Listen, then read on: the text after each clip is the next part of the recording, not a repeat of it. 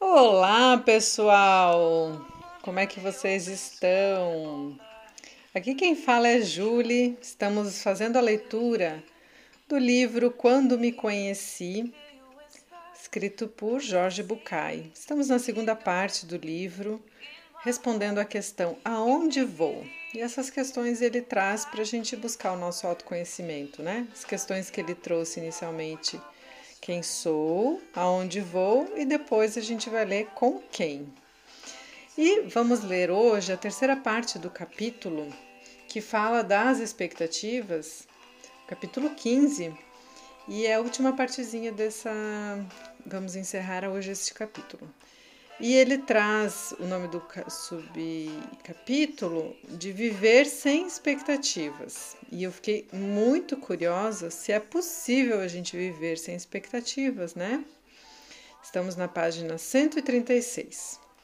Vamos ver o que ele nos diz. O melhor de mim, embora não agrade a algumas pessoas, é o que sou, sem nenhuma expectativa de me tornar diferente. O Dalai Lama diz que é estranho, mas inevitável sentir, de vez em quando, que a satisfação não aparece depois de alcançarmos plenamente nosso objetivo. Ao chegarmos lá, o único caminho para continuar crescendo é aprender a apreciar o que já temos. E eu acredito que com o interior acontece a mesma coisa que, segundo nos alerta o Dalai Lama, ocorre com o exterior. O verdadeiro antídoto do desejo é a aceitação e não a posse. O desejo, mas não a expectativa. A consciência, mas não o controle. Se vivermos tentando controlar o futuro, tanto nosso quanto dos outros, manipulando a conduta dos demais e especulando sobre a nossa própria a nossa para produzir um determinado resultado, só conseguiremos aumentar as expectativas e condicionar a vida à efetividade dessa perseguição. Há uma história que dizem ser verdadeira e que aconteceu em algum lugar na África. Seis mineiros trabalhavam em um túnel muito profundo. De repente, um desmoronamento fechou a saída e os deixou isolados do exterior. Em silêncio, olharam uns para os outros, avaliaram a situação e, por sua experiência, rapidamente perceberam que o grande problema seria a falta de oxigênio. Se fizessem tudo certo, restariam umas três horas de ar, no máximo três horas e meia. Muita gente saberia que eles estavam presos ali mas um desmoronamento como aquele significaria perfurar outra vez a mina para resgatá-los. Poderiam fazer isso antes que o ar acabasse? Os experientes mineiros decidiram que deveriam economizar todo o oxigênio que pudessem. Combinaram fazer o mínimo possível de esforço físico, apagaram as lâmpadas e se deitaram em silêncio no chão. Emudecidos pela situação e imóveis na escuridão, era difícil calcular o passar do tempo. Por acaso, só um deles tinha relógio, e era para ele que os outros dirigiam as perguntas: Quanto tempo passou? Quanto falta? E agora? O tempo se arrastava, cada minuto parecia uma hora, e o desespero diante de cada resposta aumentava ainda mais a tensão. O chefe dos mineiros percebeu que, se continuassem assim, a ansiedade os faria respirar mais rapidamente e isso poderia matá-los. Então, ordenou que tinha o um relógio que somente ele controlasse a passagem do tempo. Ninguém faria mais perguntas e ele avisaria todos a cada meia hora. Cumprindo a ordem, o homem passou controlando seu relógio ficou controlando o seu relógio. Ao fim da primeira meia hora, disse: Passou meia hora. Houve um murmúrio entre eles e pôde-se sentir angústia no ar. O homem do relógio se deu conta de que, à medida que o tempo passasse, seria cada vez mais terrível avisar que o minuto final se aproximava. Sem consultar ninguém, decidiu que eles não mereciam morrer sofrendo então, na próxima vez que informou a passagem de meia hora, na verdade havia transcorrido 45 minutos. Não dava para notar a diferença, então ninguém desconfiou. Incentivado pelo sucesso de sua farsa, deu a terceira informação quase uma hora depois. Disse: passou outra meia hora. E os cinco acreditaram que estavam presos havia uma hora e meia e passaram em, em pensaram em como o tempo demorava a passar. Assim, prosseguiu o dono do relógio. A cada hora completa, completa informava que haviam passado meia hora.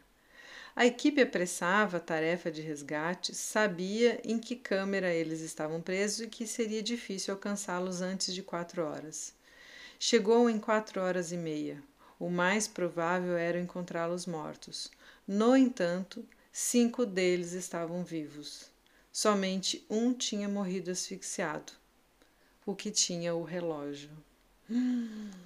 Ai, pessoal, que coisa interessante. Tá, mas vamos lá. Esse é um exemplo cruel da força que as expectativas têm em nossa vida. Muito legal, né? Sobretudo quando se enredam na necessidade de controle e no suporte de velhas crenças. Isso é o que nossos condicionamentos podem fazer conosco. Toda vez que temos a certeza de que alguma coisa irremediavelmente ruim vai acontecer, sem saber como ou sabendo, trata, trataremos de produzir, procurar desencadear ou, pelo menos, não impedir que algo do terrível e previsto efetivamente aconteça. Como vimos no conto, o mecanismo também funciona ao contrário. Quando acreditamos e confiamos em que, de alguma forma, podemos seguir em frente, nossas possibilidades de avançar se multiplicam. Obviamente, se a equipe tivesse demorado 12 horas, não teria havido pensamento que salvasse os mineiros. Não digo que a atitude positiva por si só seja capaz de evitar a fatalidade ou as tragédias. Afirmo que toda expectativa, por mais compreensível que seja, condiciona a maneira como cada um enfrenta as dificuldades. Toda vez que falo ou escrevo sobre a necessidade de reduzir expectativas, renego o valor do esforço. Questiono o sacrifício em nome de uma consequência melhor, me zango quando tentam me controlar, enfim, sempre que menciono a palavra aceitação, alguém se levanta, aponta para mim, olha em volta procurando cúmplices e grita: O que acontece é que você é um conformista. E eu sei que essa pessoa tem razão, mas não me envergonho.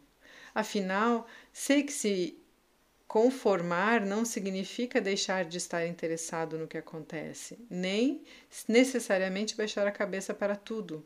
Não tem, a ver, não tem a ver com resignação, e sim com reconhecer o ponto de partida de uma mudança.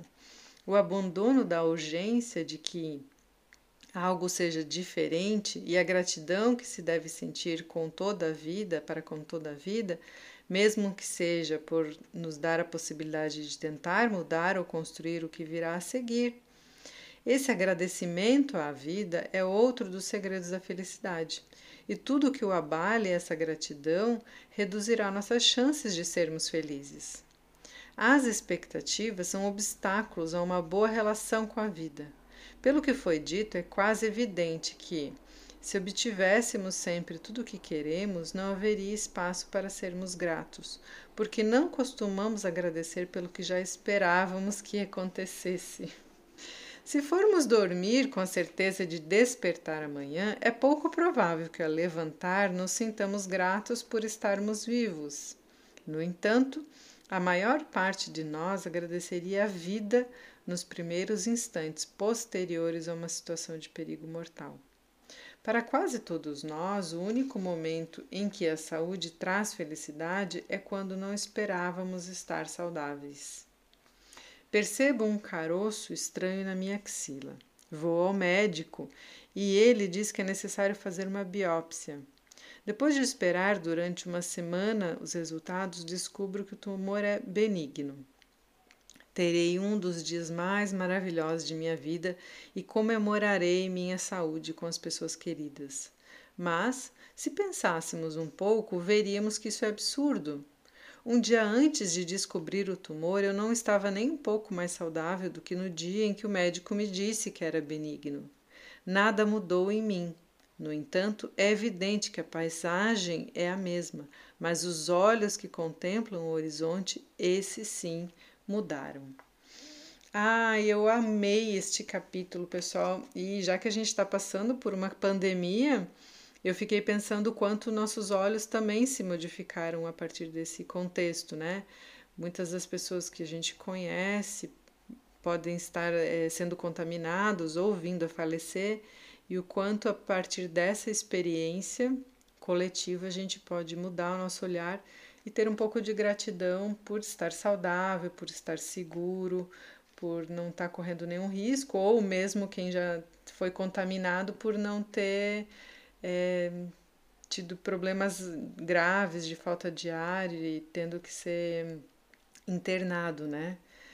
É, e o que fica para mim também, não sei se vocês pensaram dessa forma, mas como controle, né? Acho que as expectativas muito relacionadas ao controle que a gente tenta ter da nossa vida, mas que na verdade a gente não tem como controlar, né? Então, talvez a forma de viver sem expectativas, que como é o nome desse subitem, é tentar viver sem controlar tudo, né? Tem coisas que a gente não tem realmente controle. A gente pode ter uma previsão, uma organização, mas não o controle. Então, ao invés de talvez seja mais fácil não olhar tanto para o que você espera, que talvez você não se dê conta do que quais são as suas expectativas, mas tentar identificar na vida de cada um o que você tenta controlar.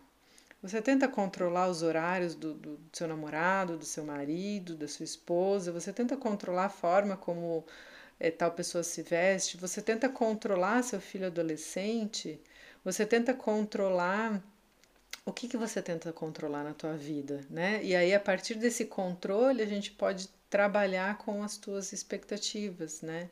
De não viver tão rígido dentro das expectativas a ponto de não ser feliz, né? Espero que vocês também tenham boas reflexões. Eu tô com várias aqui, mas já me empolguei. que vocês tenham um lindo dia, boas reflexões e até o próximo áudio.